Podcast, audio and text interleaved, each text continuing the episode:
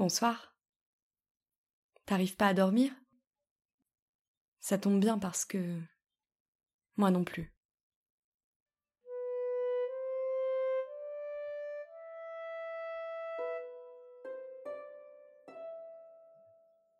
J'entends au loin des gens qui se disputent et ça m'empêche de trouver le sommeil. Je souffre avec eux. Pourquoi se hurler dessus à cette heure de la nuit? Pourquoi se hurler dessus tout court? Je suis dans un petit studio, ou plutôt une chambre de bonne, sous les toits. J'entends d'ailleurs des choses qui semblent gratter, les tuiles au-dessus. Tu es là aussi dans ce tout petit espace où nous entendons les bruits de tout l'immeuble qui remontent jusqu'à nous. Cette dispute, mais aussi des rires, des bruits de pas un peu pressés, les grattements du toit qui sont peut-être un oiseau, un chat qui se déplace d'immeuble en immeuble, quelque chose qui traverserait l'ancien conduit de cheminée. Par la fenêtre, on voit tous les toits environnants et le ciel noir profond. La lune ne s'est pas encore levée. Les seuls points clairs sont des lampadaires, mais ils sont bien loin de nous. Notre chambre de bonne doit être au sixième, au septième étage, du genre de celle auquel on ne peut accéder qu'après un très long escalier en colimaçon, l'escalier des domestiques. Parce qu'à l'étage d'avant, où amène l'ascenseur, il n'y a pas de porte vers notre couloir de chambre de bonne. Il faudrait que quelqu'un accepte de nous laisser passer par son appartement. Mais on n'ose pas demander et on prend le très long escalier en colimaçon, j'imagine, quand on rentre des courses. Nous sommes là, assises, assis au bord du lit, à regarder l'unique fenêtre dont les rideaux sont tirés.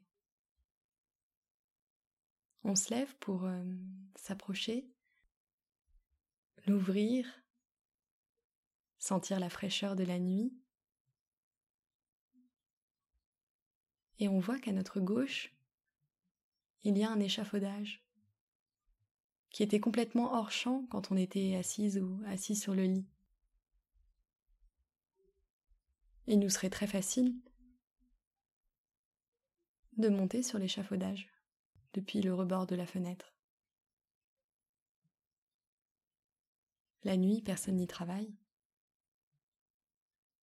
En quelques pas, nous sommes arrivés sur l'échafaudage sans aucune difficulté, sans vertige, sans tremblement, une simple promenade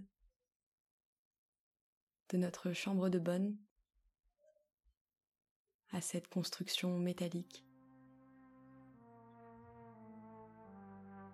On suit l'échafaudage et on mime un avion avec nos bras, on penche à gauche, à droite. Lorsqu'on arrive à la fin de l'échafaudage, on enjambe la barre de fer pour se mettre en route sur le toit d'un autre immeuble que le nôtre. Après quelques mètres, on se retourne et on peut encore repérer la fenêtre où nous étions tout à l'heure. Nous pensions être dans le noir, mais d'ici, la pièce est très claire. Il serait facile d'y retourner si nous avions sommeil au point de ne pas pouvoir finir la promenade. Ça me rassure de pouvoir continuer à voir la fenêtre. Bien sûr, en marchant, je ne regarde pas vers elle, je regarde vers les toits, les cheminées, les antennes, les paraboles. Mais de temps en temps, je m'arrête et je vois qu'elle est encore là et que je peux dessiner avec les yeux tout le chemin qu'on a parcouru, d'abord l'échafaudage, un premier immeuble, un deuxième immeuble, de toit en toit. C'est tellement facile. On voit une église en pierre sur notre gauche. L'horloge m'intrigue. Elle est contemporaine, d'un blanc et d'un noir très marqués, qui tranchent avec euh, le vieilli des pierres. L'heure qu'elle indique me fait me rappeler que nous ne devons pas oublier la fin de notre route, qui est de trouver le sommeil, avant qu'elle se mette à sonner à partir de 7 heures du matin. Elle me rappelle la fin du chemin, mais elle ne m'inquiète pas non plus. Ce n'est pas comme si je regardais ma montre. Peut-être parce que cette horloge ressemble à un dessin, et que dans ce dessin, je vois toute l'artificialité du temps qu'on mesure, un temps qui ne signifie rien, qui ne fait référence qu'à lui-même. Et quand je vois cette horloge,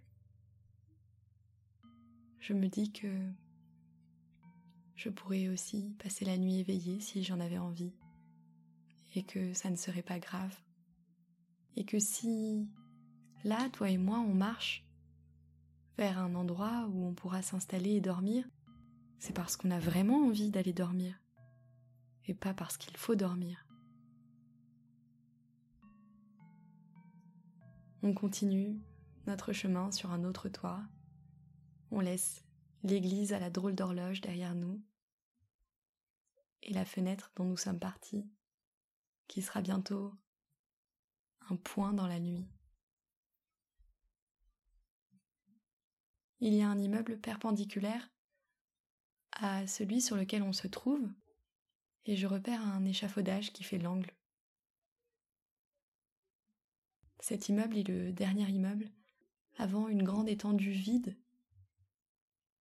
que je ne discerne pas bien pour le moment, mais que j'ai très envie de rejoindre. Alors comme tout à l'heure, on marche du toit à l'échafaudage. Mais cette fois-ci, on ne le suit pas de tout son long. On emprunte les escaliers de métal. Pour cela, à chaque étage, j'ouvre la trappe, je te laisse passer, et puis je descends, je referme la trappe de métal pour que la passerelle soit de nouveau accessible, et ainsi de suite, six fois, ouvrir la trappe, refermer la trappe, jusqu'en bas des escaliers, où nous arrivons finalement sur un trottoir qui est désert, et nous sortons de derrière le voile de l'échafaudage. La grande étendue, sans immeuble, qu'on voyait d'en haut, est un grand jardin.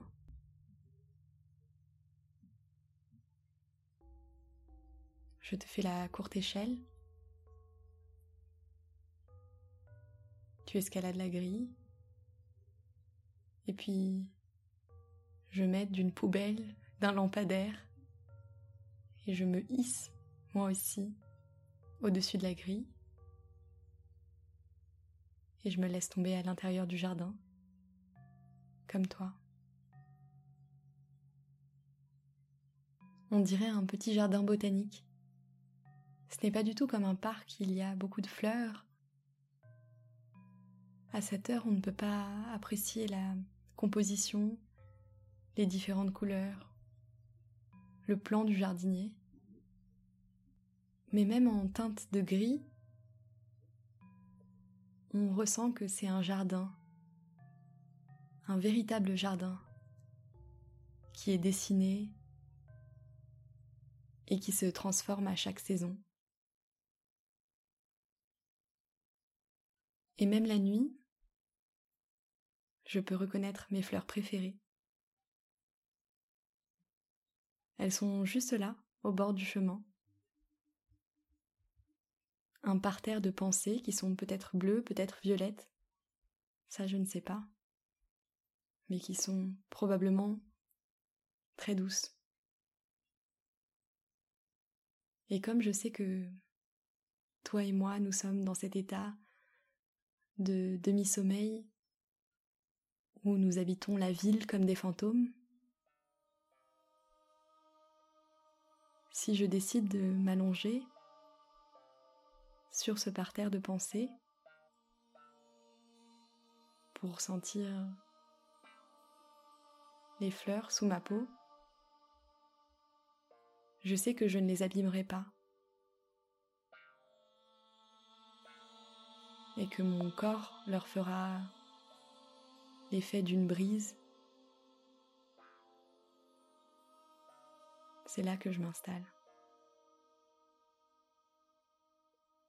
Toi, tu es un peu plus loin sur un autre parterre d'autres fleurs.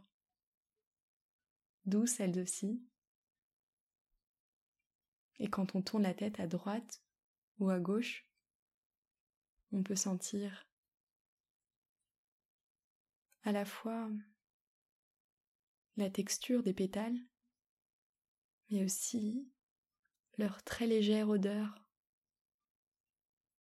se fait discrète la nuit parce qu'il fait frais. Je respire à plein poumon ces quelques gouttes de pensée violette, bleue, une fois, deux fois, trois fois et vite, avant qu'on ne soit plus là. Je te dis d'une voix faible que le vent porte de mon parterre de fleurs jusqu'au tien. Bonne nuit.